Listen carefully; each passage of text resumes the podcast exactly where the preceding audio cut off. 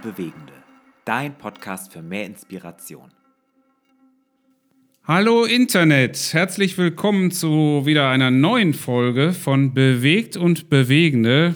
Schön, dass du dabei bist. Mein Name ist Sascha. Hallo und ich bin Andreas. Schön, dass du eingeschaltet hast. Ja, warum machen wir das eigentlich? Äh, was wir hier so machen, das äh, machen wir einfach, weil wir da Freude dran haben. Bewegt und Bewegende, was ist da das Ziel? Andreas, vielleicht kannst du uns nochmal erklären, warum wir das überhaupt machen. Ja, wir wollen ähm, Menschen, die schon etwas bewegt haben mit Jesu Hilfe, wollen wir interviewen und hier einen Raum geben.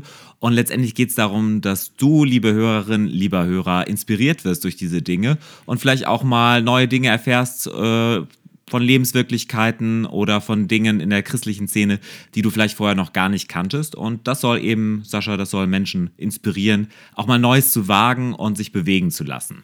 Genau. Und ähm, bewegen lassen wollen wir uns eben letztendlich durch äh, die Liebe, die wir erfahren, durch Gottes Liebe, das ist das, was uns bewegt was uns bewegt, äh, unseren Job zu machen, äh, jeden Tag Absolut. neun. Wir können äh, das, was wir gerne tun, am Reich Gottes zu arbeiten, äh, einfach, äh, das können wir als beruflich unsere ganze Zeit zur Verfügung stellen. Das ist auch ein Vorrecht aber andere äh, können das natürlich genauso auch äh, ehrenamtlich, was wir ja auch noch weiterhin tun.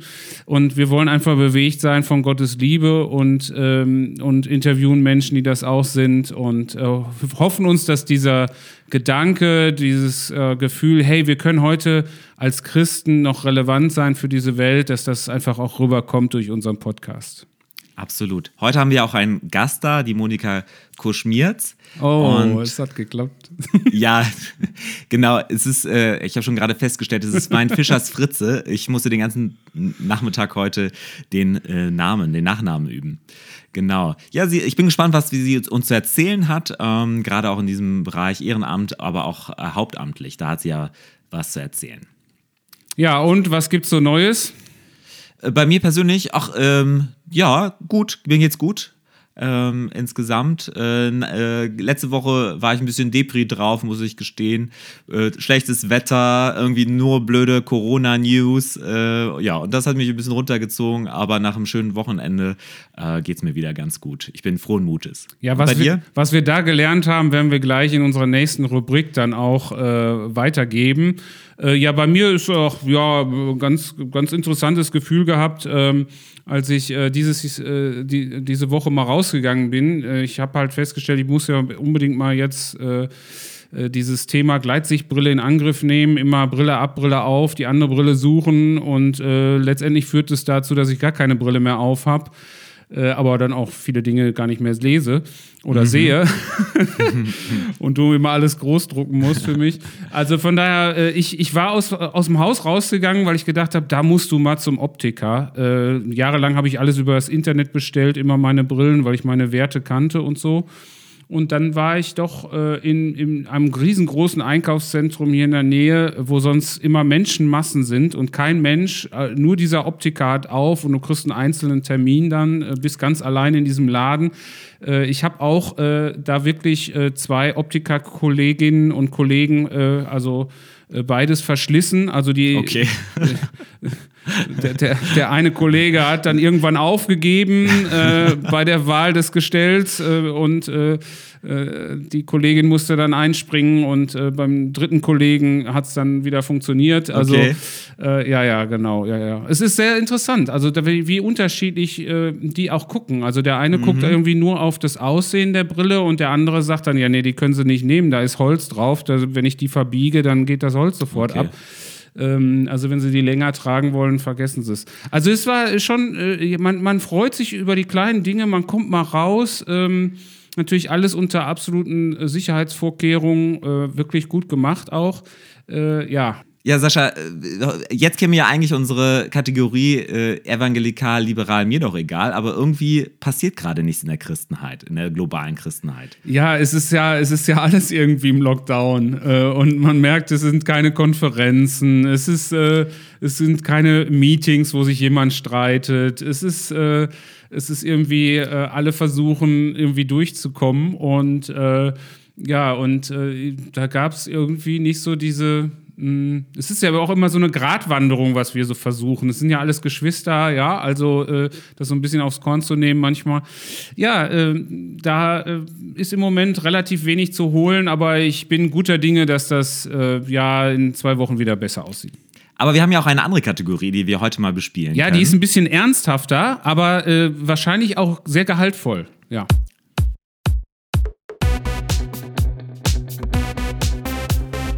Unsere Top 5. Unsere Top 5, ähm, die haben wir überschrieben mit Nicht verzweifeln, ausgeglichen leben im zweiten Lockdown. Und da wollen wir ein bisschen unsere eigenen bewährten Tipps in dieser Corona-Zeit wollen wir auch weitergeben. Genau. Also es sind einfach, äh, ist vielleicht jetzt nicht die Riesenneuerung für den einen oder anderen, aber vielleicht doch nochmal ein Gedanke oder so der, der, der letzte äh, Mut, dann doch mal äh, irgendwas anzugehen. Ähm, rauszugehen, keine Ahnung was. Wie komme ich durch diesen zweiten Lockdown? Top 1, äh, also wir fangen ja natürlich unten an, äh, Top 5 unserer Top 5 ähm, äh, ist dieses äh, biblische Prinzip, also es ist ja nicht, das ist ja nicht hierarchisch, also das ist ja. Nee, die sind alle gleichwertig. Die sind alle gleichwertig. Die sind alle gleichwertig. Ne? So, ja, ja, genau. Ist ja Quatsch. Was rede ich denn hier? Ja, das ist. Also, äh, Top 1 ähm, oder Top 5. ist, jetzt kommen noch zwei Zahlen. ist das gute Prinzip 6 plus 1. 6 plus 1. Also ich, ich bin schon gut durchs Studium gekommen, ja, durch beide Studiengänge, die ich habe, mhm. äh, mit diesem Prinzip. 6 plus 1 fällt nicht immer leicht, das wirklich auch zu machen. Was heißt das denn? Äh, äh, sechs Tage arbeiten, einen Tag ruhen. Ja, äh, okay. und wenn man die Möglichkeit hat, fünf Tage zu ruhen, äh, fünf Tage zu ruhen, fünf Tage zu arbeiten und zwei Tage zu ruhen auch. Äh, für was mhm. wichtig ist, finde ich, mindestens einen Tag mal die Dinge wirklich beiseite legen. Mhm. Ähm, und äh, wirklich mal versuchen abzuschalten und runterzukommen und äh, mal keine Mails lesen äh, und äh, diese Nummer. Also das ist ein gutes Prinzip und äh, man kriegt, man hat einfach nicht das Gefühl, man muss jetzt available sein und man muss jetzt antworten und, und diese Nummer. Und natürlich muss man das kommunizieren als äh, Gemeindegründerin, als Gemeindegründer, als Pastorin, als Pastor. Okay, das ist mein Tag und das weiß dann die Gemeinde und kann dann auch damit umgehen, dass man an dem Tag eben nicht antwortet oder so. Und man kann wirklich mal einen Haken dran machen. Insofern, das geht natürlich mit einem, man ist 24-7. Äh, mhm. ist, man, ist man sicherlich auch irgendwo in der Rolle, das ist nicht die Frage, aber ähm, äh, man kann, ist es schon gut, so eine Zäsur in der Woche zu haben. Das ist äh, für mich äh, ein wichtiger Punkt. Ja.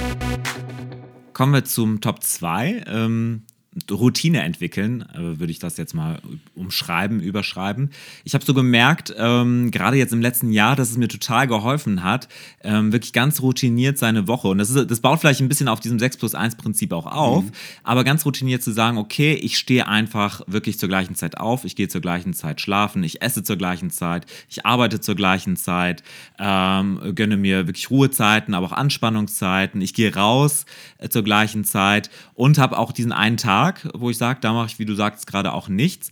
Und ähm, das hat mir wirklich geholfen, so gleichbleibend zu sein. Und ich merke auch einfach dann, mein äh, Körper hat sich schon so dran gewöhnt, der, ich brauche gar keinen Wecker mehr. Ich schlafe äh, zur gleichen Zeit ein und wache zur gleichen Zeit auf. Und mein Magen meldet sich immer um 10 vor 1. Da muss ich mein Müsli-Snack mittags essen. Also mein Körper hat das schon drauf und ich merke, das gibt mir einfach total Struktur, aber auch ähm, tut mir gut insgesamt. Ja, äh, Top 3. Ähm, äh, also ich stelle fest, äh, wenn ich äh, morgens meinen Rechner aufmache, vor dem Frühstück noch äh, schon ein paar Mails beantworte äh, und ich habe extra ausgegliedert schon meine ganzen Newsletter ähm, in ein E-Mail-Konto, da die so kommen und die mich dann ja auch manchmal interessieren, ja, von irgendwelchen Radshops oder was auch immer. so, und das habe ich extra gemacht, dass ich das ausglieder, weil wenn ich morgens früh damit aufstehe, dann äh, habe ich direkt schon Wünsche. Ja, da möchte ich das neue Rennrad haben oder dies mhm. oder jenes und äh, da gibt es noch eine Reise und dann, dann bin ich erstmal unzufrieden. Ich habe festgestellt, dann bin ich unzufrieden. Und okay. genauso äh, passiert es jetzt nur andersrum mit Corona. Äh, wenn ich morgens früh äh, das Tablet anmache und als erstes jeden Morgen diese Nachrichten lese und zugeballert werde mit irgendwelchen Hiobsbotschaften, weil nur die verkaufen sich ja auch, äh, mhm. dann, dann beeinflusst das einfach meine Grundhaltung in den Tag zu starten. Und ähm, ich finde es wichtig, dass wir äh, interessiert sind, was in dieser Welt los ist und dass wir uns da auch äh, vielleicht über gute Zeitungen oder wie auch immer informieren. Aber es kann auch nicht schaden, wirklich mal zwei Tage lang gar nichts zu konsumieren. Auch dazu sagen, ich bin mal nicht auf Social Media, ich bin mal nicht äh, bei Insta und kriege alles oder ich bin mal nicht äh, eben, äh, das muss nicht jede Woche sein, das meine ich nicht, aber wenn man das Gefühl hat, es wird zu viel, äh, an, an Nachrichten. Wir kriegen ja weltweit alle Nachrichten gleichzeitig geliefert. Das ist die erste Pandemie, mhm. äh, die wir erleben, wo wir alles in Echtzeit erleben. Jede Entscheidung in jedem Land, jede Reaktion, alles. Und das müssen wir Jeder alles Sackreis, der ja, umfällt. Ja, genau. Und früher war es eben Sackreis äh, und keiner hat es gewusst, dass irgendwo der umfällt. Und heute kriegen wir alles rein. Und das ist natürlich auch schwierig, alles zu verarbeiten. Das geht mir manchmal so. Und äh, einfach mal zwei Tage Pause, tut, tut total gut, habe ich jetzt gemacht äh, und äh, hilft, ja. Kommen wir zum Top 4. Ähm, was tun, wenn man nicht mehr im Gottesdienst gehen kann, wenn die Kleingruppe sich nicht treffen darf? Ja, was muss man dann tun? Das sind ja vielleicht gewohnte Formen der Spiritualität, die man so hat oder sein Glaubensleben zu leben. Und ich glaube, es ist auch äh, ganz gut, einfach mal sich auf neue Formen der Spiritualität einzulassen und sie auch zu entdecken. Ähm, Genau, also sich zu fragen, okay, wie kann ich meine Gottesbeziehung leben? Ähm, was gibt es da für Möglichkeiten? Und ich habe einfach festgestellt, und das ist auch, ich merke so die ganzen Tipps, die, die irgendwie zahnen ineinander ein, die gehen miteinander her. Ich habe gemerkt, dass ich ganz bewusst auch Gott in der Natur durch Gebetsspaziergänge entdecken kann, indem ich einfach, äh, gerade wenn der Frühling da war, einfach wirklich hier Gott entdeckt habe und einfach mal auch die Stille zugelassen habe und mal einfach zu sagen, okay, was sagt der Heilige Geist mir jetzt vielleicht auch oder was ist in mir drin, was kann ich vor Gott bringen, wo kann ich mit ihm einfach mal sprechen. Äh, was ich auch gemerkt habe, war über die Tageslosung meditieren, einfach mal über den Text, auch wenn das vielleicht sehr manchmal im, aus dem Kontext raus ist, ist es trotzdem vielleicht sind das Wörter, wo man sagt, ich meditiere da. Ähm, dann auch sich vielleicht einen Gebetspartner, eine Gebetspartnerin suchen. Das ist vielleicht eine Möglichkeit, die ich gemerkt habe, ähm, die auch gut funktioniert, wo man sich einfach mal, mal Gebetsanliegen per WhatsApp austauschen kann, aber auch wo man ganz persönlich auch äh, am Telefon miteinander beten kann. Das ist eine gute Sache. Ja, und äh, unser letzter Punkt, der uns so eingefallen ist für unsere Top 5, äh, ist äh, dann der Punkt, äh, sich regelmäßig einfach an der frischen Luft bewegen. Ja, also Sport machen, äh, aktiv sein, rausgehen. Äh, klar, es ist Dezember, es ist Januar, es ist alles trübe, es regnet am laufenden Band. Äh, vielleicht lebst du in einer Region, wo äh, natürlich der, der, Schnee noch liegt. Das kann natürlich sein, dann fällt es etwas leichter. Aber selbst bei Regen kann man äh, rausgehen, Regenjacke an, eine gute äh, Regenjacke an und ab geht's. Und hinterher geht es vielleicht dann unter die warme Dusche. Und das tut unheimlich gut, äh, einfach mal ja, rauszukommen, nicht aufs Handy zu gucken auch. Ähm, äh, vielleicht leitet euch einen, Hund aus äh, und geht mal äh, Gassi und irgendjemand freut's, ja. Oder äh, wie ich dann äh, auch mal regelmäßig, selbst wenn es regnet, mal dann anderthalb Stunden aufs Rad mal richtig Gas geben ähm, oder joggen gehen und so, die, so diesen inneren Schweinehund jetzt im Winter mal überwinden, wenn auch ähm, man sonst wenig Gelegenheiten hat oder auch wenig Veranlassung hat, überhaupt das Haus zu verlassen, weil natürlich, aber da ist die Ansteckungsgefahr im Wald ist echt gering. Ja, also das äh, mal äh, unsere fünf Tipps äh, aus unserem eigenen Erleben, äh, was für uns wichtig ist, wie kommt man gut äh, durch, diese, durch diese Phase und äh, ja, vielleicht war ja doch noch ein Gedanke dabei, den ihr so noch nicht hattet.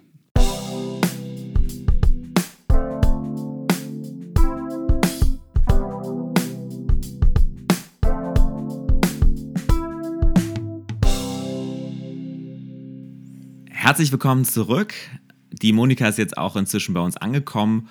Hallo Monika, schön, dass du bei uns hier in unserem Zoom-Studio angekommen bist. Hallo Andreas. Geht's dir gut? Ja, ich freue mich schon richtig auf das Gespräch. Ich habe mich eigentlich schon die ganze Zeit darauf gefreut. Ja, wir uns auch total. Monika, wir haben immer am Anfang, wenn, falls du unseren Podcast schon mal gehört hast, wir haben immer am Anfang so einen kleinen Part, wo wir den Gast vorstellen. Und ähm, da kannst du ja mal sagen, ob wir irgendwas vielleicht vergessen haben oder irgendwas falsch ist, kannst uns ruhig reingrätschen. Aber ich, äh, wir haben ein bisschen recherchiert über dich.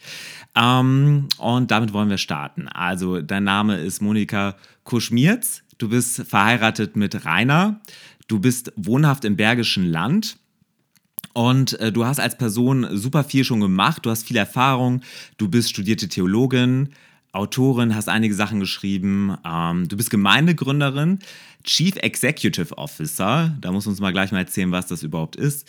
Ähm, du hast Erfahrung in der redaktionellen Arbeit, äh, warst äh, über Jahre Teil der erweiterten Bundesleitung hier in der FEG. Ähm, du bist Dozentin gewesen, Referenten, Referentin in der Erwachsenenbildung und in Summe kann man eigentlich sagen, du hast eine ganz große Passion für die Bibel. Äh, privat äh, scheint es mir, dass du eine Passion fürs Meer hast. Jedenfalls äh, hast du viele Fotos auf Facebook über das Meer. Ähm, du magst Reisen, scheint es mir, und äh, du magst gerne Puddinghaut. Das konnte ich jedenfalls deinem letzten Tweet auf ähm, äh, deinem letzten Tweet im Oktober entnehmen. Monika, passt, passt das soweit? Es passt. Haben wir gut recherchiert. Es passt wunderbar. Es stimmt eigentlich alles, inklusive Puddinghaut. Ja, was hat es denn damit auf sich mit der Puddinghaut? Ach, das ist so, alle schreien immer, äh, schreiben dann immer tolle Rezepte, äh, wie man das hinkriegt, dass man keine Puddinghaut irgendwie auf dem Pudding hat. Äh, was weiß ich, Folie drauflegen oder Zucker drauf oder keine Ahnung was. Und für mich ist das das absolut Beste. Und vor vielen Jahren habe ich mit einer Freundin zusammen, wir haben Pudding gekocht und den aufs Backblech gestrichen, damit möglichst viel Puddinghaus dabei rauskam. Okay, ich dachte schon, es wäre irgendwie was Regionales. Ja, äh, Bergisches Land, äh, kannst du da mal erklären unseren Hörerinnen und Hörern, das ist, die, die sind ja deutschlandweit wahrscheinlich oder sogar, wir haben sogar äh, Hö- Hörerinnen und Hörer in den USA, habe ich festgestellt. Ähm, äh, aber was, wer oder was ist das Bergische Land? Äh, warum heißt das so oder wo ist das? Also ganz kommt das nicht hin. Das ist, äh, nennt sich zwar, also da sagen viele Bergisches Land, aber es ist eigentlich das Oberbergische. Und das Ah. ist das Gebiet, wo die Grafen von der Mark und irgendwie hier zuständig waren. Also ähm, von der, vom, vom Berg und von der Mark, also irgendwie sowas. Ich ähm, habe das damals mitgelernt, als mein Sohn in der Grundschule war und habe es irgendwie wieder ein bisschen vergessen. Ähm, auf jeden Fall, es ist nicht ganz das Bergische, was man ja dann so ein bisschen weiter nördlich ansiedelt, also Richtung Wuppertal und so. Das ist jetzt bei in der Gummersbacher Ecke, also im Oberbergischen Kreis Im auch. Oberbergischen. Ah, ja, ja. Ja, ich weiß, äh, also da, da streitet man sich. Es gibt so ein Land auch dazwischen, das hat eigentlich keinen Namen. Also zwischen Oberbergischem und Sauerland gibt es irgendwie so einen Streifen, wo die Wasserscheide ist, so zwischen Schwelm und so weiter, äh, wo keiner so richtig weiß, was ist es denn jetzt. Äh, die fühlen sich weder als Sauerländer noch als äh, dem Oberbergischen zugeordnet. Auf jeden Fall ist es in der Nähe, grob in der Nähe zwischen Dortmund und Köln, kann man fast sagen. Ne? So äh, ganz grob. So, ja, Ja, die ganz Gegend. grob, genau.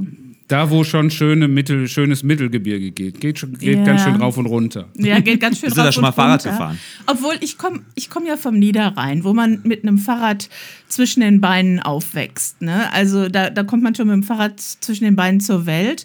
Und ähm, das ist aber immer so, dass du alles mit dem Fahrrad machst. Und als ich dann hier ins Oberbergische kam, da war das Fahrrad plötzlich eine Freizeitbeschäftigung, weil du konntest nur am Sonntag, wenn du viel Zeit hattest, dann mal fahren. Aber irgendwie das Fahrrad als Gebrauchsgegenstand, das ist hier nicht so. Ne? Es ist viel zu hügelig dafür. Und da habe ich es dann auch irgendwie verloren. Und das vermisse ich schon auch ein bisschen, muss ich ganz ehrlich sagen. Aber Monika, wo kommst du denn da vom, vom Niederrhein? Ich bin nämlich auch so ein Niederrheiner. Ach ich ja. ich wollte schon sagen, wir können uns auch in unserer Sprache unterhalten, aber Ich komme aus Emmerich. ah, okay. das ist noch ein bisschen nördlicher von dir. Genau, nördlich. Und wo kommst du her, Niederrhein. Andreas? Aus Mönchengladbach. Das ist Ah, quasi ja. der südliche Teil des Niederrheins. Genau, die Metropole des linken Niederrheins, behaupten sie immer. Genau. Ja, das ist schon ein bisschen Richtung holländische Grenze. In Holland ist, kann man aber noch viel lernen, wie man da richtig Radwege baut. Also die sind selbst, äh, selbst am Niederrhein nicht so wie in Holland. Also das ist noch mal doch noch, noch eine Spur besser. Da hat man immer Vorfahrt und so. Das ist ganz praktisch. Ja. ja, gut, aber ich meine, so einfach dieser, dieser Gedanke, du steigst, aufs, steigst nicht ins Auto, sondern aufs Fahrrad, wenn es irgendwie 20 Kilometer sind oder so. Ne? Das ist so das, Ja. mit dem ich aufgewachsen bin. Hm. Ja, das kenne ich auch von Mönchengladbach. Da habe ich auch so ein Stadtrad gehabt, da habe ich alles mit dem Rad gemacht, ja. Und hier ist es echt gefährlich zu fahren. Also, hm. äh, was mein Sohn und ich da manchmal hier im Ruhrgebiet so erleben, die sind es einfach nicht gewohnt. Und da bloß keine Radwege benutzen, weil das ist noch schlimmer dann, weil das können, kennen sie gar nicht. absolut, absolut. Und Monika, äh, Reisen ist auch deine Passion. Ich habe gerade das Meer angesprochen. Äh, reist du gerne? Du hast auch gerade über das Reisen etwas geschrieben, irgendwie ein Buch äh, vor ein paar Jahren. Ja, irgendwas mit Lust habe ich gelesen. Ja, das war, ach, das war aber so ein kleines Büchlein. Reiselust hieß das.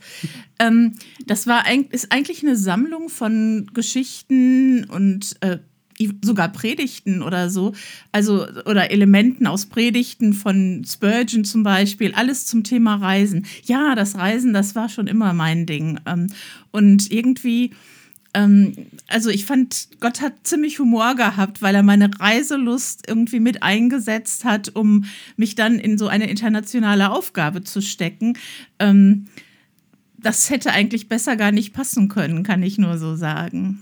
Also machst du das gerne. Wie viele Tage bist du unterwegs in deiner Aufgabe? Mal bei der Steuererklärung muss man das ja immer mhm. so irgendwie eintragen, wie viele Übernachtungen man hat und so. Weißt du das ungefähr?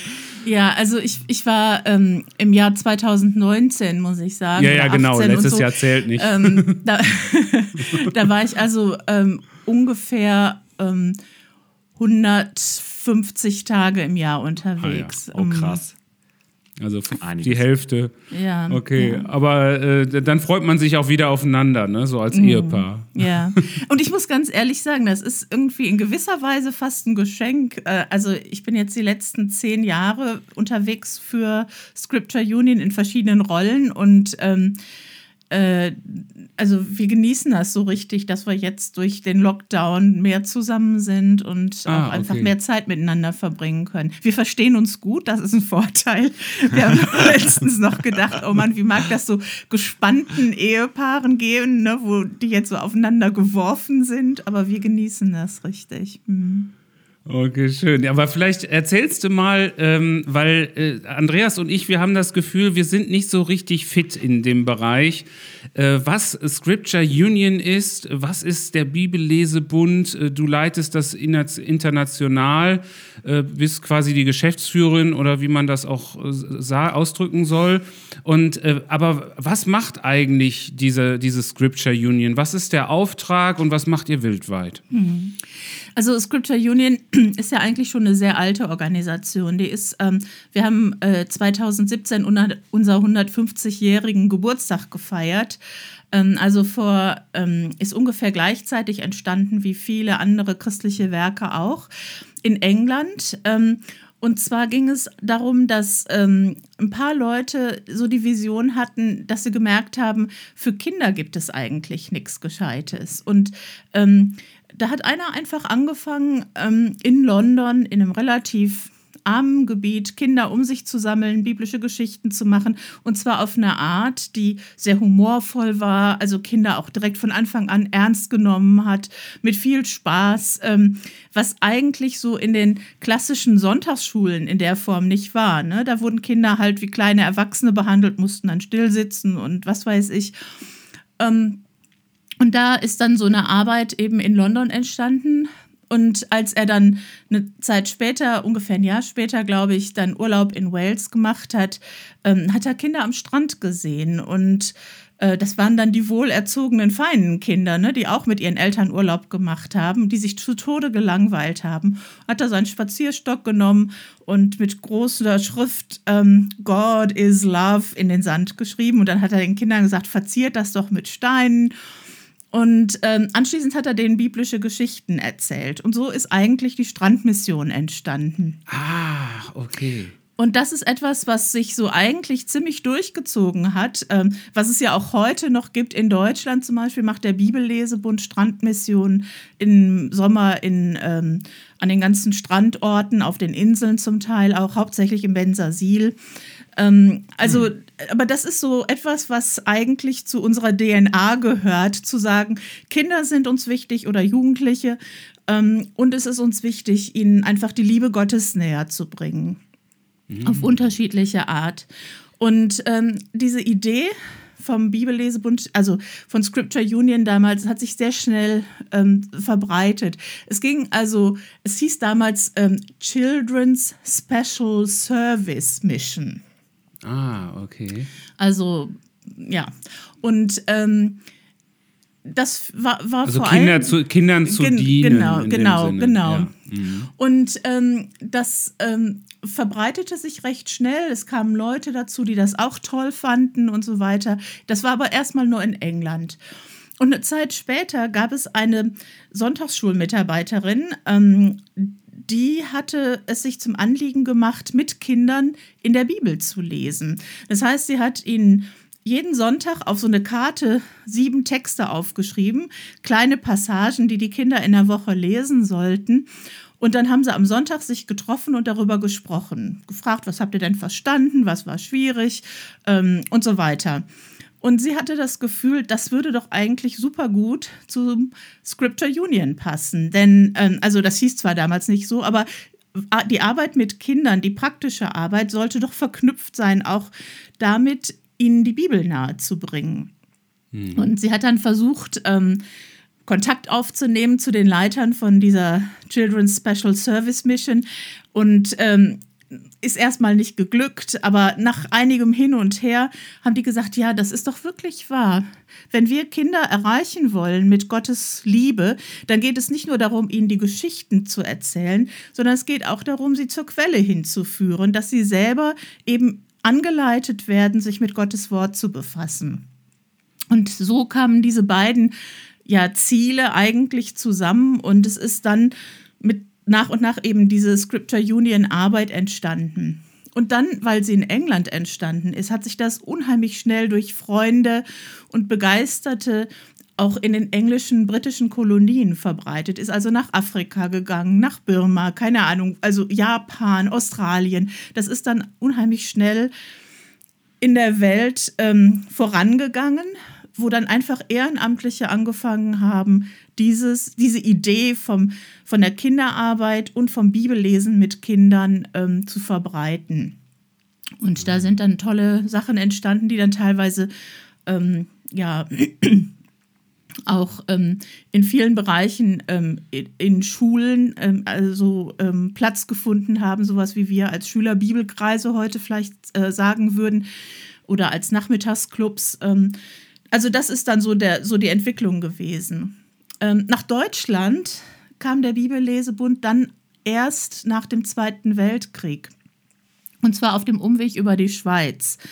In der Schweiz, da waren ähm, einige Leiter, die sagten, boah, jetzt wo hier in Deutschland alles kaputt ist, ähm, da müssen wir den Deutschen helfen. Und zwar einmal mit Decken und Hilfsgütern.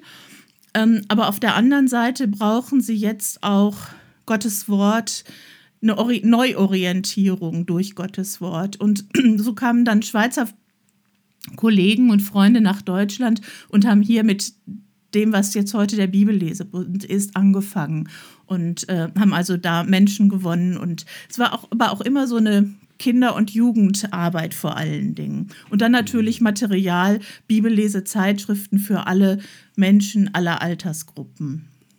Arbeitet ihr dann regional unterschiedlich in den Ländern? Also, weil ich stelle mir es gerade vor, weltweit, die Kulturen sind ja völlig unterschiedlich, auch die Herangehensweise vielleicht. Die Kinder, äh, ist das irgendwie kontextualisiert oder habt ihr überall das gleiche Material, was ihr anbietet? Das ist eine gute Frage. Ich glaube, ähm, das ist eine unserer Stärken und gleichzeitig Schwächen. Wir arbeiten überall kontextualisiert. Also ähm, es gab mal so eine Entscheidung 1960. Ähm, bis dahin wurde ziemlich viel von England aus bestimmt und die Engländer haben immer gesagt, ja, so geht das und so geht das und so geht das nicht. Man hat sich immer rückversichert, ist das denn in Ordnung, wie das Ho ähm, Hauptbüro da in England es erlaubt. Und 1960, da hat man eigentlich gesagt, ähm, das geht so nicht. Wir müssen den Ländern die Freiheit geben, selbst zu entscheiden, wie sie die gute Botschaft von Jesus lokal und kontextualisiert umsetzen. Und ähm, da ist dann eine neue Struktur entstanden, die im Grunde genommen gesagt hat, jeder ist im, selbst dafür da, ähm, zu gucken, wie wir diese, diese Liebe Gottes kon ähm, kontextuell und kulturgerecht sozusagen umsetzen können für Kinder was eine Stärke war, denn zu der Zeit haben Missionsgesellschaften oftmals noch von oben diktiert, also gar nicht so sehr geguckt, was so im Land Ja. passiert. Ne? Ähm, Also sehr, sehr modern eigentlich, aber es ist auch gleichzeitig eine Schwäche, denn wir haben jetzt ein Netzwerk von äh, ungefähr 120 verschiedenen äh, Ländern, ähm, Okay. die zusammenarbeiten, die auch derselben Richtung verpflichtet sind. Aber wo man, wo ich auch als internationale Leiterin nicht sagen kann, so und so wird's gemacht, ja, ähm, wie das äh, Hauptquartier das ja sonst immer vorgibt, sondern es ist ganz viel Überzeugungsarbeit, miteinander entwickeln, gucken, dass man beieinander bleibt. Eigentlich wie der Bund FEG.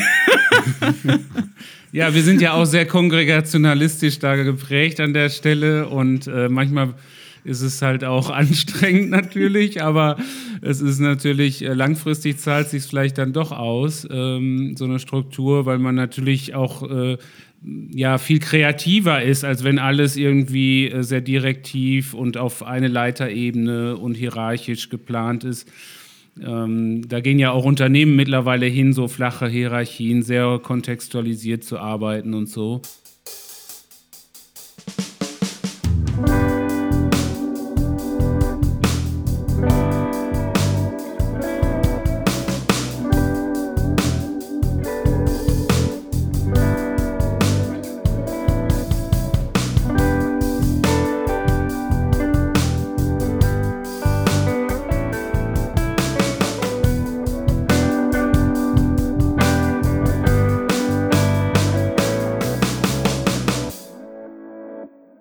Das Ziel ist also, dass, dass, dass äh, Kinder erstmal die Liebe Gottes erfahren und gleichzeitig aber auch Kontakt mit der Bibel auf kindgerechte Art bekommen, die die Bibel positiv wahrnehmen. Ich glaube, das ist ja schon ganz viel gewonnen. Also wenn Kinder aufwachsen und erstmal die Bibel als Ressource irgendwie wahrnehmen, positiv, äh, und nicht nur im Religionsunterricht, ich muss irgendwelche irgendwas auswendig lernen oder so.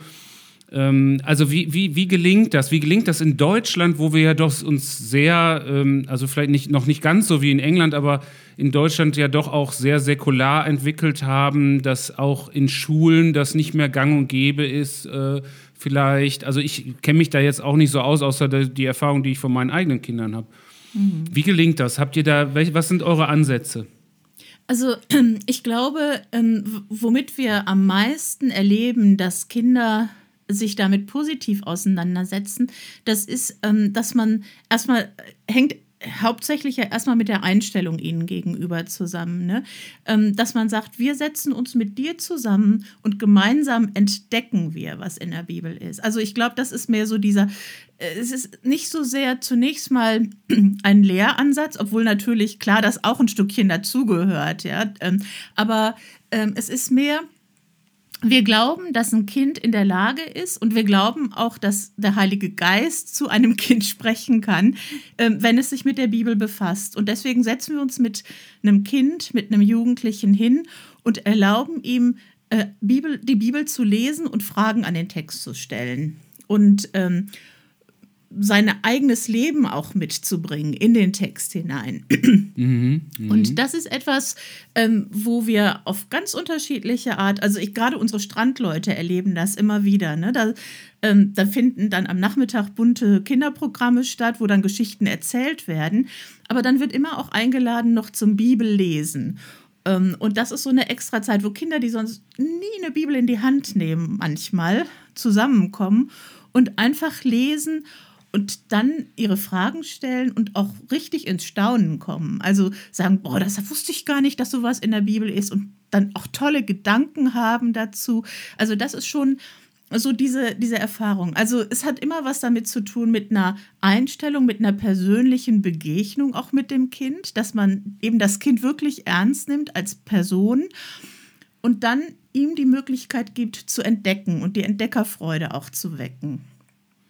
Und, und äh, wenn man jetzt an Erwachsene denkt, ich sag mal, viele beklagen das ja, auch dass in der, also jetzt im deutschen Kontext, dass äh, Erwachsene in der, äh, in der, die regelmäßig vielleicht auch in Gottesdienst gehen, dass sie nicht mehr die Bibel lesen oder weniger. Früher gab es dann so diese Gemeinde-Bibelstunde in vielen Gemeinden unterschiedlichster Art natürlich. Die hieß dann unterschiedlich in den Bünden. Äh, also wie, wie schätzt du das ein? Ähm, äh, kann, was, was könnte man da, also unser Podcast heißt ja bewegt von Gottes Liebe und diese Liebe wirklich in der Schrift dann auch zu entdecken und davon bewegt zu werden, ganz automatisch, so ganz, ähm, also nicht, nicht als Druck, als Zwang. Manche haben es ja auch so negativ, ich muss jetzt stille Zeit machen.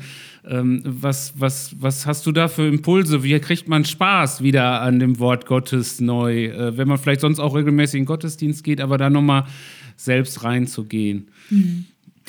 Also ich weiß, ähm, ich sag mal, einer unserer Grundsätze ist, oder es hört sich vielleicht ein bisschen komisch an, aber ich meine, wir, wir, wir, wir sind ja Leute, die sagen, es ist gut, sich morgens Zeit zu nehmen, so diese stille Zeit und Bibellesezeitschriften, die man ja auch so kennt, das ist hilfreich.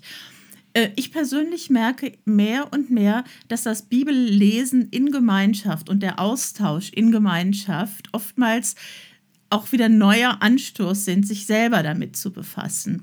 Ähm, mhm. Und zwar, dass man eben aber die Erlaubnis bekommt, beim Lesen in der Gemeinschaft sich selbst mit einzubringen. Also nicht nur zu hören, was jetzt ein kluger Kopf zu sagen hat dazu. Das kann manchmal hilfreich sein. Aber es gehört eben auch dazu, diese anderen Elemente mit einzubringen. Ne? Dass ich äh, sagen darf, was für Fragen ich habe, was ich an einem Text nicht verstehe, wo ich vielleicht auch erstaunliche Entdeckungen mache. Und, und wenn ich diese, das in Gemeinschaft lebe, dann hat das immer auch irgendwo einen Einfluss darauf, dass ich denke, boah, das war so toll. Ich, ich gucke jetzt noch mal wieder, was das eigentlich, wie ich das auch noch mal zu Hause weiterleben kann. Aber es flaut dann immer auch nach einer Zeit ab. Und eigentlich ist es das uralte Prinzip, was diese Annie Marston auch gemacht hat. Ne? Kindern sieben Tage mitgegeben zum Lesen und dann tauschen wir uns darüber aus und erzählen uns, was uns da wichtig geworden ist. Arbeitet ihr dann als äh, Scripture Union oder als Bibellesebund auch lokal mit Gemeinden vor Ort, mit Gruppen oder habt ihr selber, sag ich mal, solche Bibel- Kreise, äh, wenn ich das so benennen darf. Mhm. Wie sieht da so die Vernetzung, sage ich mal, zum, zum Leib Christi aus? Ja, also ich glaube, das ist, ähm, das ist ein bisschen was, was in unserer DNA mit drin ist. In unser, wir haben so etwas, was wir unsere, unsere Ziele nennen.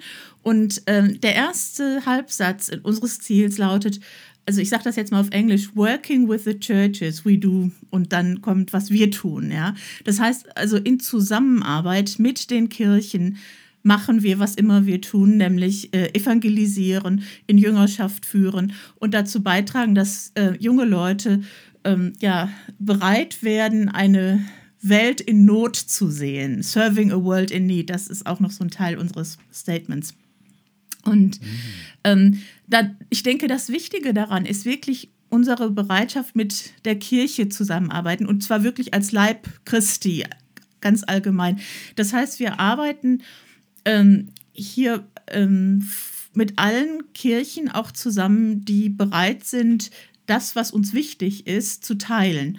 Ähm, zum Beispiel in ähm, Irland, da war der Leiter der Bibellesebundarbeit äh, ein katholischer Christ. Und äh, dort ist ganz viel Arbeit, ist ja fast nicht anders möglich, ne, mit den katholischen ja. Christen. Ähm, das heißt, die haben dort ein Freizeitzentrum und ähm, katholische Schulen kommen mit ihren Klassen dort zu Retreats hin und äh, da werden dann vom Bibellesebund die Programme mitgestaltet. Ähm, und äh, also da ist ein ganz starker Bezug zur katholischen Kirche. In anderen Ländern zum Beispiel, wie in ähm, äh, den Ländern, wo also die orthodoxe Kirche vorrangig ist. Unsere Mitarbeiter zum Beispiel in Russland, die sind fast alle aus dem orthodoxen Hintergrund. Ähm, ja, ja, ja. Und, äh, und das sind aber Leute, die bibelbegeistert sind und die Jesus lieb haben. Also so, ne, wenn man das jetzt ganz einfach und simpel formulieren möchte. Und von daher können wir sagen, wir arbeiten mit allen zusammen, denen das Thema Bibel und Jesus ganz wichtig ist. Mhm. Und wie ist das äh, so international zu arbeiten? Also äh, du, du, ihr arbeitet äh, überkonfessionell, das äh, hast du gerade erzählt. Äh, und äh, gleichzeitig ja aber auch nochmal international, also so interkulturelle Kommunikation. Gibt es da irgendwelche netten Anekdoten? Du bist 150 Tage im Jahr mit Übernachtung unterwegs. Kriegst du immer deine Flüge? Wie ist dein Leben? ähm, also mit den Flügen hat es eigentlich meistens ganz gut geklappt. Es gab immer wieder so Situationen, aber also das ist eigentlich unwesentlich. Ich meine, es ist schon spannend, wenn man in andere Kulturen kommt. Ne? Ich, ich habe dann gemerkt, ich habe mit meinen asiatischen Kollegen zusammengearbeitet und ähm, hatte eine, eine europäische Mitarbeiterin dabei und wir haben uns dann so ein bisschen gezofft, weil da irgendwie ein kleiner Zwiespalt zwischen, also nicht ein Zwiespalt, aber wir hatten, sahen Dinge unterschiedlich, was man ja so in einer normalen Sitzung auch durchaus tun kann. Aber die Asiaten, die waren schockiert. Die dachten, jetzt ist äh, Himmel und Erde zusammengebrochen. Ähm, weil, also man zofft sich erstens nicht in der Öffentlichkeit und ähm, sondern wenn, dann wird das hinter verschlossenen Türen ausgehandelt und dann kommt man mit einer Meinung wieder zurück an den Tisch. Also da habe ich dann auch gemerkt, da muss man natürlich aufpassen. Oder was, was auch so ganz simple Dinge sind. Ähm, in Afrika zum Beispiel, ähm, da ähm, darf man auf keinen Fall Alkohol trinken, wenn man Christ ist. Und ähm, aus kulturellen Gründen, würde ich sagen. Und wenn unsere Afrikaner dann zu unserem französischen Freizeitheim kommen, äh, in, im Elsass, dann steht dort auf jeder bei jeder Mahlzeit eine Flasche Wein auf jedem Tisch. Ne? Und das gehört dazu Kultur. Das ist dann für manche erstmal ein Kulturschock und sie wissen gar nicht so recht damit umzugehen. Oder dann war ich in Korea bei meinen Kollegen und dann haben sie mir ähm, diverse Gerichte serviert, aber sie sagten, naja, was wir jetzt mal nicht machen werden, das ist ähm, die, ähm, die äh, rohen, äh, lebendigen Tintenfisch zu servieren, denn der kann sich schon mal hier so an der Kehle von innen festsetzen, wenn man den falsch isst. Da muss man schon ein bisschen Übung haben. Okay. ja, also das ist schon, es ist schon immer wieder auch zu gucken. Ähm, und ich glaube, das braucht auch, also das ist, glaube ich, so meine Herausforderung, immer wieder sehr sensibel zu schauen, was sind denn so die Tabus, die Schwierigkeiten, die äh, ne, oder die, die, die Andersartigkeiten, nicht Schwierigkeiten, die Andersartigkeiten. Und wo, wo tritt man dann auch dann in Fettnäpfchen? Also und, und da hinzuhören, wo, warum guckt jetzt jemand komisch oder so, ne?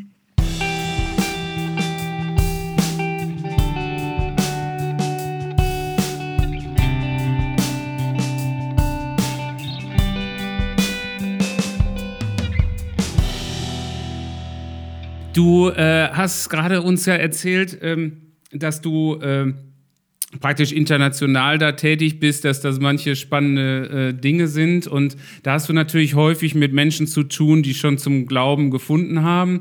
Äh, gleichzeitig äh, warst du sehr aktiv, äh, quasi ehrenamtlich in einer ersten Gemeindegründung äh, in Dieringhausen, äh, dort im Oberbergischen und dann wieder relativ zeitnah auch eine Tochtergemeindegründung, wo du, glaube ich, jetzt auch noch immer aktiv bist. Mhm.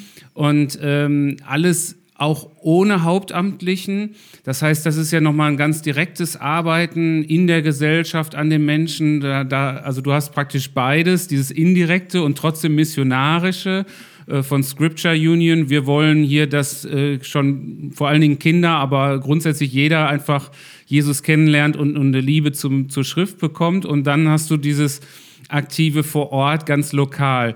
Äh, wie, wie kommt das zusammen? Äh, was sind deine Erfahrungen gewesen in der Gemeindegründung? Was treibt dich da, dich da über deinen Job dann noch zu engagieren? So viele Jahre ja schon. Hm. Also ich, ich finde Gemeindegründung, das ist was total Spannendes. Denn immer da, wo eine Gemeinde neu gegründet wird, da entsteht so etwas wie Frische. Also ich glaube, dass man natürlich auch ältere Gemeinden auffrischen kann, sage ich mal. Ne? Ähm, aber es ist, sind viele Dinge dann manchmal eingefahren und äh, bei Gemeindegründungen, da hast du keine, also nicht zu, nicht so sehr viele Vorerwartungen. Du kannst ganz neu starten und überlegen, wie was ist jetzt hier vor Ort angemessen? In welcher Form wollen wir hierdurch ähm, versuchen, Menschen mit Jesus ähm, zu erreichen? Und ähm, von daher, das, also diese Neuaufbrüche, die liebe ich ja. Das ist so ein bisschen was, was, äh, wo, wo auch mein Herz schlägt, wo immer was Neues passiert, dann bin ich dabei. Ja, okay. Also nicht so, dass Langeweile immer der gleiche Prozess. Nee, nee, nee. Also das, oh, nee. nee, und von daher, das, das hat mich natürlich fasziniert. Äh, Es ist auch viel Gestaltungsspielraum in der Gemeindeneugründung. Ähm, man kann auch Leute, die schon länger in der Gemeinde sind, wir haben das immer wieder erlebt, dass Leute, die länger in der Gemeinde dabei waren und eigentlich nur so mitliefen, plötzlich in der Gründung ganz neu ihre Begabungen aus, entdeckt und ausgelebt haben, ne? weil plötzlich der Raum da war. Ähm, wir hatten, also ich sag mal, wenn ein Musiker da ist, der sonst nie spielt, weil einer noch besser ist, dann kann er plötzlich in der Gemeindegründung, da ist er der Hero, sag, äh, so, und, und, ne, und kann Klavier spielen und alle finden das toll. Also ähm, da, da, ist es ein unheimlicher Erprobungsraum auch für, für ähm, Begabungen.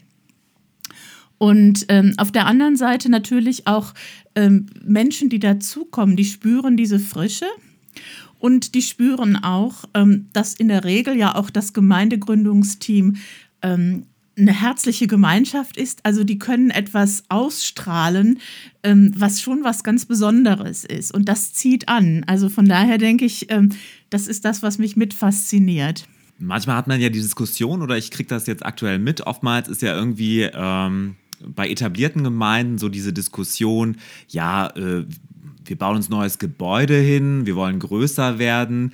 Ähm, wie, könnt, wie könnte man solche Gemeinden, sage ich mal, auch motivieren zu sagen, hey, äh, gründet doch immer lieber eine Tochtergemeinde. Gründung ist eigentlich viel einfacher, als jetzt irgendwie viel Kapital in die Hand zu nehmen. Und ähm, was würdest du so einer, vielleicht einer etablierten Gemeinde, die überlegt, äh, Tochtergemeindegründung oder neues Gebäude, was würdest du denen raten? Also ich würde immer raten, Gemeindegründung. Wobei, ich, auf der anderen Seite ist es natürlich, es hat schon was, wenn man als Gemeinde groß genug ist, um auch andere mitzuziehen ja. und auch größere ähm, Angebote machen zu können. Ne? Ne, also eine gewisse Beschränkung bei Gemeindegründungen ist ja, dass man sich ein Stück spezialisieren muss, dass die Angebote nicht so vielfältig sind, zum Beispiel für Teenager oder Jugendliche. Äh, das erleben wir schon auch immer wieder in kleinen Gemeinden, ähm, dass da die Begrenzungen sind. Aber auf der anderen Seite erleben wir auch, dass Kinder und Teenager sich zum Beispiel in Gemeinden total toll einbringen können. Dass dann plötzlich ein 13-jähriger Gottesdienstleitung macht, ähm, weil ja, es sind halt nur so wenig Leute da, die Gottesdienstleitung mhm. machen können und da ist Platz für ihn. Ja? Und man Richtig. ist eben viel mehr im Miteinander unterwegs. Und ähm, das, ähm, ich glaube, da sind so viele Chancen. Ähm, Immobilien machen immobil, würde ich sagen. In, nicht immer, aber oft, weil es bindet unheimlich viel Kapital ähm, und ähm, es bindet Kraft. Ich persönlich glaube, dass auch in unserer heutigen Zeit es viel auf Beziehungen ankommt, auf Flexibilität. Und wenn wir die nächste Generation erreichen wollen, dann glaube ich, dann kommt es nicht auf tolle Häuser an, sondern darauf, dass man präsent ist, ähm, dass man miteinander unterwegs sein kann. Mhm. Und ähm, ihr habt ja jetzt die Besonderheit, dass ihr jetzt auch keinen vollamtlichen Pastor habt, einen Gemeindegründer mit einer ganzen Stelle, sondern es ist oder so ein, Pastorin oder, oder Pastorin oder Gemeindegründerin, genau. Ähm, danke, Andreas. Ähm, äh, ich war so auf den Inhalt der Frage fixiert. Ähm, so, äh, also erstmal drüber nachzudenken, was ich überhaupt fragen wollte. Äh, äh ja, genau, äh, dieses Ehrenamtliche, ähm, gibt es da Vorteile, Nachteile? Äh, wie würdest du das sehen? Ist die Belastung dann nicht auch hoch? Habt ihr eine besondere Situation, weil ihr vielleicht auch Theologen da habt, die dann das ehrenamtlich da einsetzen können? Was, was sind deine Erfahrungen damit gewesen? Also ich, ich denke, ähm, also erstmal ist es eine unheimliche Dynamik und Freude drin. Also von daher, ja, es ist eine hohe Belastung, aber es ist auch, es gibt auch unheimlich viel. Ne? Also weil man einfach merkt, wir sind als Team, ziehen an einem Strang, machen Dinge gemeinsam. Das ist, das ist schon was Tolles. Wo wir jetzt merken, und äh, da will ich jetzt auch mal ganz offen reden, in unserer Gründung in Drabender Höhe, das ist eine dörfliche Situation. Es war eigentlich von Anfang an äh, nicht jetzt zu erwarten, dass da die großen Massen sofort hinkommen. Ähm, wir sind relativ lange ein relativ kleiner Kreis geblieben und da merkt man dann schon, dass die Länge auch ein bisschen müde macht. Also mhm. ähm, so, so dass man merkt, ähm, ja, wir wünschten uns eigentlich noch ein paar Familien, die dazukommen und das mehr mittragen. Und auf der anderen Seite, manchmal kommen neue, aber die haben dann je nachdem auch ihre eigenen persönlichen Belastungen und sagen, boah, das ist mir zu viel, ich kann mich hier in so einem kleinen Kreis nicht einbringen, denn ich weiß, dann müsste ich ja wieder. Ähm, also das ist so ein bisschen die Spannung, an der wir im Moment auch etwas leiden. Auf ja, der anderen Seite erleben wir aber sehr stark, wir haben jetzt ähm, auch in der Gemeinde gesundheitliche Herausforderungen. Ähm, da ist so ein Zusammenhalt. Ähm, ich weiß nicht, ob das in der Form ähm, in einer großen Gemeinde so abgedeckt wäre oder sein könnte. Also dieses, ähm, ja, es ist anstrengend. Ähm, ja, nicht immer hat man auch so die gleich große Freude daran. Das muss man einfach sagen. Aber, ähm, aber ich glaube, auf der anderen Seite, wenn man so das in, in die Waagschale wirft, ja, dann überwiegt das Positive eindeutig. Und ich denke, man kann sich ja auch für manche Dinge, auch, das tun wir auch, vernetzen mit anderen Gemeinden.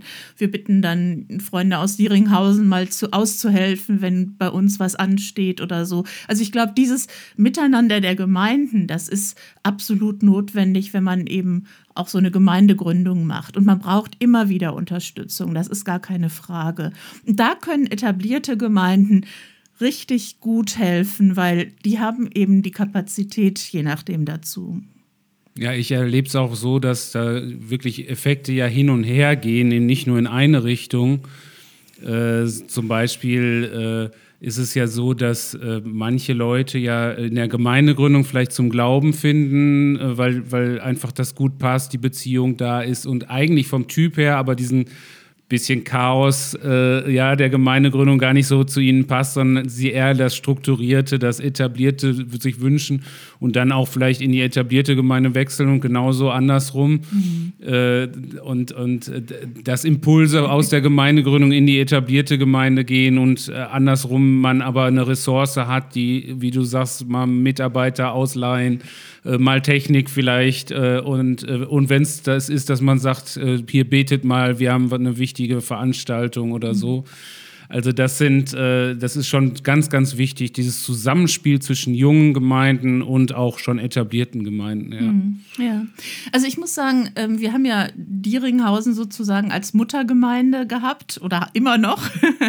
und, äh, und das ist für uns auch schon wirklich, wirklich wertvoll. Ne? Also die beten für uns, ähm, da ist, wir können, wenn wir Hilfe brauchen, ähm, auch mal nachfragen, dann kommen auch Leute zum Predigen oder so. Also das ist, das ist was Gutes, das was, was wir dort erleben. Was wir gemerkt haben, und das ist jetzt wieder spannend, weil das mit meinem, meinem Scripture Union Hintergrund zu tun hat, äh, eine Zeit lang hatten wir ähm, ganz große Schwierigkeiten.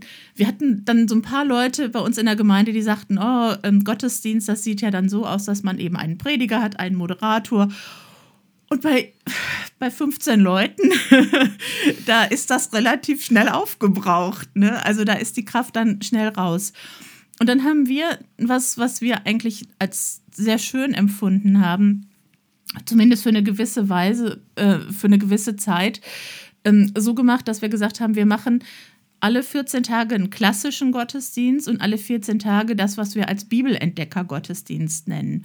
Und zwar, dass dann alle im Kreis sitzen, Kinder, Jugendliche, Erwachsene, und wir äh, vorbereitet ähm, einfach Wunschlieder singen, also nicht in dem Sinne, dass dann irgendwas gebeamt wird, ne, sondern jeder sucht sich was aus, so wie das früher mal war.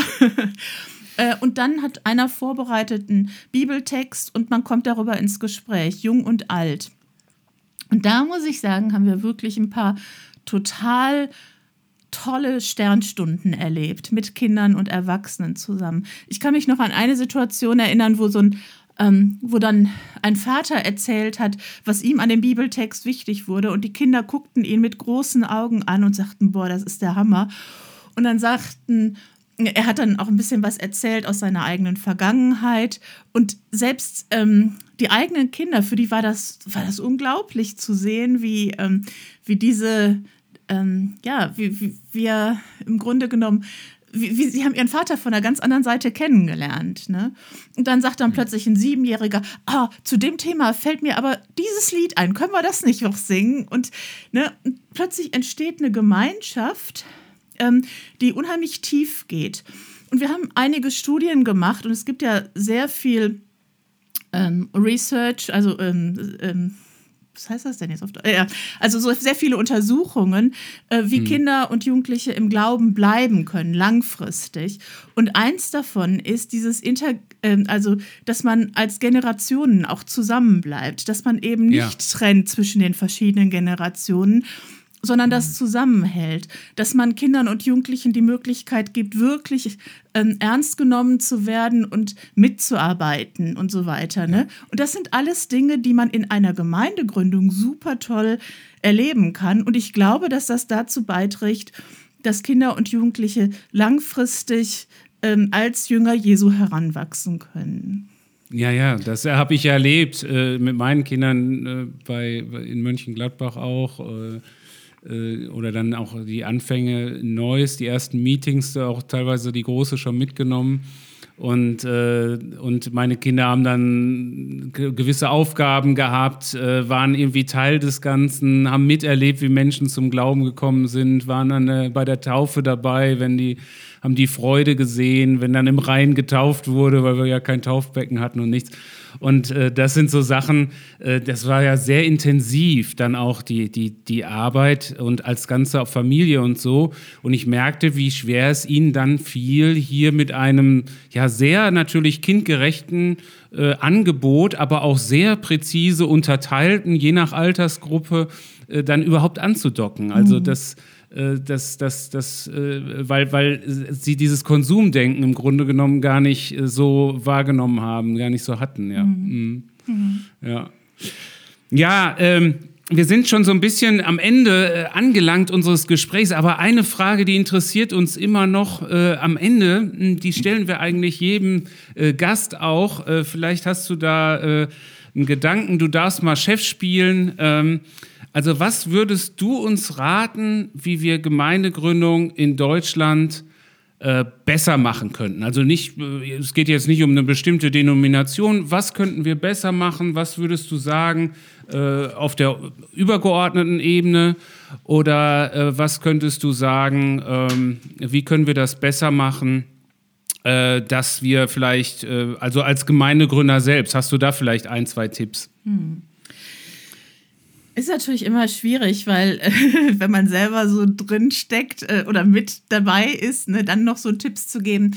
Ähm, was ich, ähm, eine Sache, die, die, ähm, die ich total faszinierend finde, ist, ähm, unsere Kollegen vom Bibellesebund in England, die haben sich ähm, gesagt, wir haben so viel jetzt in den letzten Jahren äh, mit Kindern und Jugendlichen gearbeitet, die eigentlich einen Kontext in der Kirche schon haben. Wir wollen uns auf die 95 Prozent Kinder und Jugendliche konzentrieren, die eigentlich nichts von Jesus wissen, so.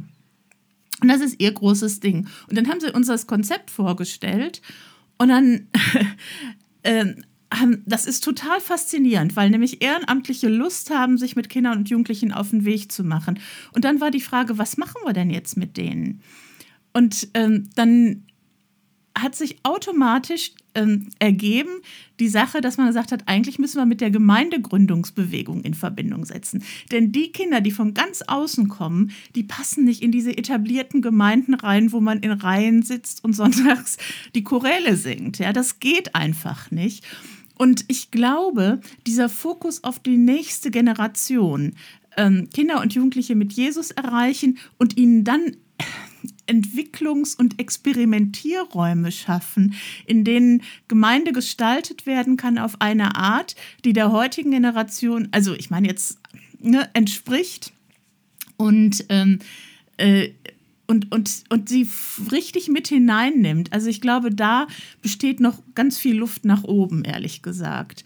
Ähm, auch jetzt nicht unbedingt so sehr, ähm, ich sag mal, der Ansatz ist ja oft Gemeindegründung, da denkt man sofort junge Familien. Aber ich glaube, man darf durchaus auch jünger denken. Ähm, also, ja, ja, mh. ja. Ja, also die, die, die, die Teenies, die Jugend, äh, auch die Kinder fragen und äh, wie müsste eine Gemeinde aussehen. Äh, ja, mhm. und das mit ihnen zusammen entwickeln. Ganz genau. Denn die haben oft tolle Ideen. Und äh, ich meine, ja, Geme also Gemeindegründung für die Vergangenheit wollen wir ja nicht. Wir wollen ja in die Zukunft denken, ne? sondern und, und da glaube ich neue Konzepte auch mit ihnen gemeinsam erproben und experimentieren. Ja, und da entwickelt sich ja auch gerade so schnell Gesellschaft, er verändert sich äh, und, und ich merke, dass meine äh, Kinder ticken völlig anders als, äh, als ich oder als ich in dem Alter. Das, aber gut, das sagt wahrscheinlich jeder. Ja, ja, genau. Aber ich, ich meine, ähm, ich mein, wenn wir wirklich die nächste Generation erreichen wollen, müssen wir auch, äh, auch jetzt schon die Weichen dafür stellen. Ne? Und, und nicht einfach nur sagen, naja, kommt, passt euch da rein. Vor allen Dingen, wenn es wirklich die sind, die von außen kommen. Ne? Also so klar, das Eigengewächs, das ist auch wichtig und das darf man auch nicht vernachlässigen. Aber, aber die, diese Räume schaffen, ich glaube, Raum schaffen, das ist so ein bisschen das, was mir wichtig ist.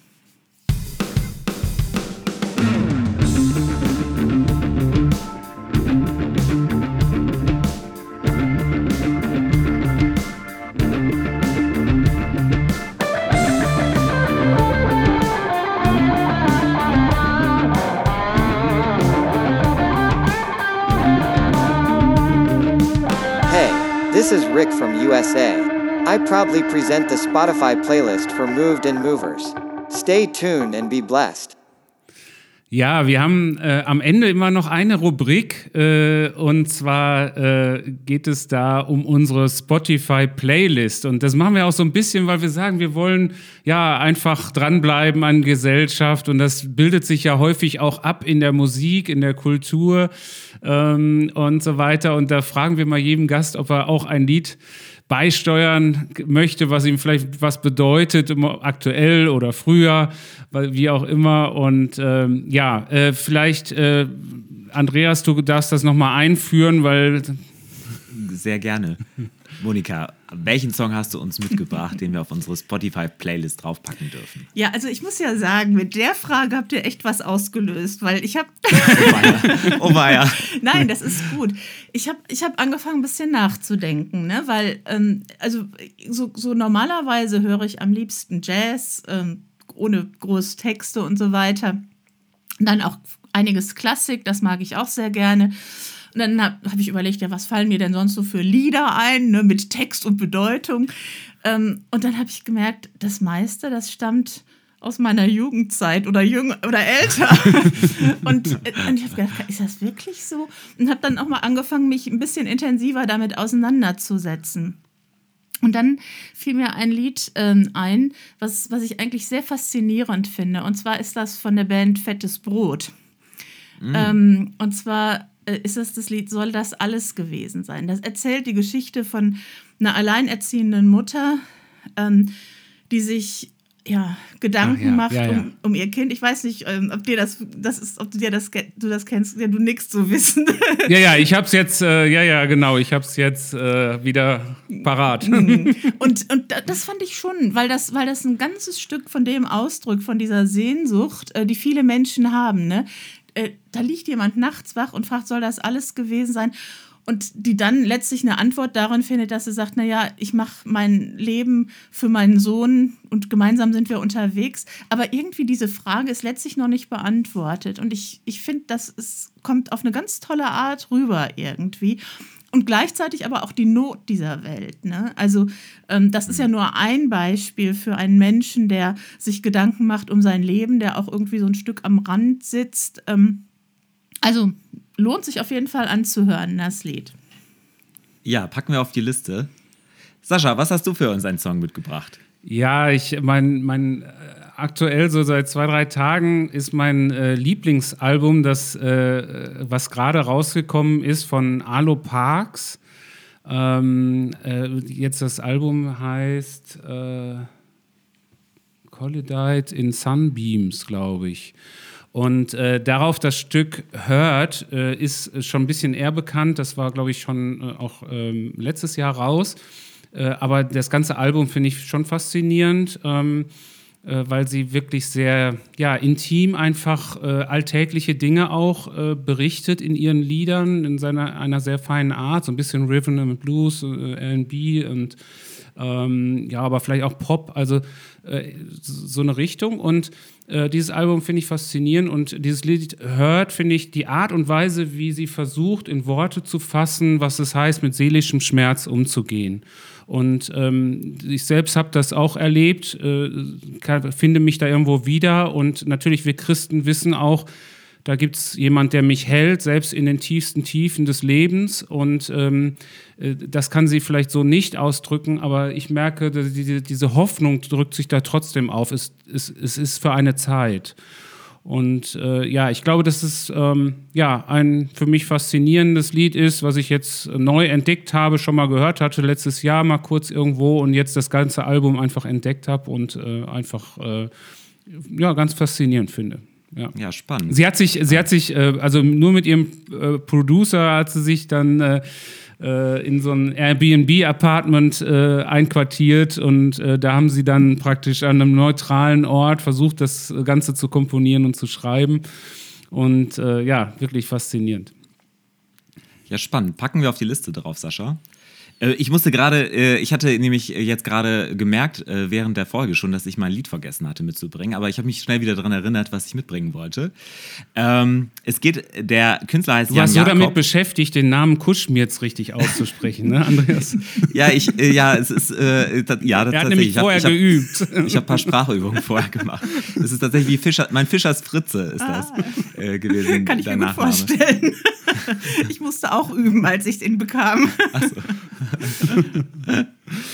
Ich habe ich hab uns einen Song von Jan Jakob äh, mitgebracht und Jan Jakob ist, kann man eigentlich sagen, eine, ein Produkt auch oder Teil einer Gemeindegründung. Äh, ja, inzwischen sind sie nicht mehr. Das ist aus Hannover 316.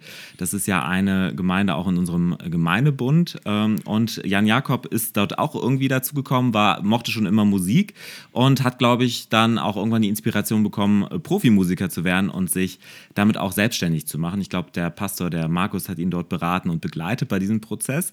Und er hat ein Album rausgebracht, 2019, Short Ride, Long Story. Ähm, und das ist wirklich ein tolles Album. Also so, so vom Gesang her hört er sich an wie der junge Robbie Williams. Also da kommen wir immer vor. Aber ganz tolle äh, Rhythm and Blues Songs, ähm, Singer-Songwriter Songs. Ähm, ich möchte ihn unbedingt mal sehen. Er war tatsächlich mal hier im Dezember, wäre ein Konzert hier gewesen, hier um die Ecke in Witten. Aber äh, da muss, es muss leider Corona-bedingt abgesagt werden. Aber ich kann diesen ähm, Songwriter, Singer-Songwriter echt nur empfehlen. Ähm, Jan Jakob und da packe ich den Song Healing äh, drauf. Ähm, genau, das ist ein ganz schöner Song, aber das gesamte Album ist einfach toll. Kann ich nur empfehlen. Ja, Monika, da sind wir auch schon am Schluss angelangt. Mensch, Es, die, es heißt äh, übrigens, ich habe gerade noch mal äh, nachgeguckt, ich, äh, äh, habe so verschiedene Alben im Kopf. Äh, Collapsed in Sunbeams heißt es, meine ich. Ja, okay.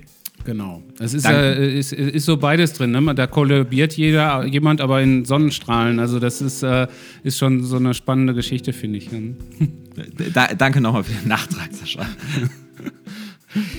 Ja, Monika, vielen Dank, dass du dich, äh, dass du dir Zeit genommen hast, uns auch näher zu bringen. Ähm, ich weiß jetzt endlich, was der Bibellesebund macht. Ja, auch sehr passend, äh, voll, voll missionarisch äh, unterwegs. Genau, Ja. absolut. Ich glaube, äh, wir müssen einfach mehr wissen, wie wir das unterstützen können. Genau, absolut. Also ich fände es spannend, wenn man da nochmal irgendwo was finden könnte, ja. Ja, ja. Okay. Ja, super. Ja, äh, so sind wir schon am Ende angelangt. Und äh, wir danken also für die Aufmerksamkeit unserer Hörerinnen und Hörer und äh, wir verabschieden uns demnach und äh, sind bald auch wieder da. Und äh, ja, auf jeden Fall bleibt bewegt. Bleibt bewegt. Tschüss. Tschüss. Ciao, ciao.